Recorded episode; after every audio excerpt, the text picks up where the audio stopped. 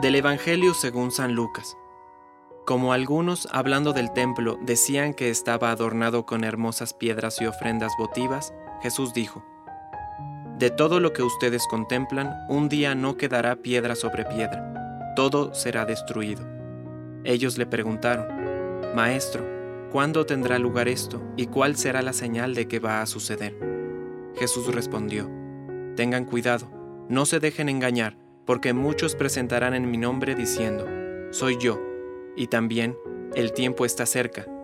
No los sigan. Cuando oigan hablar de guerras y revoluciones, no se alarmen. Es necesario que esto ocurra antes, pero no llegará tan pronto el fin. Después les dijo, se levantará nación contra nación y reino contra reino. Habrá grandes terremotos, peste y hambre en muchas partes.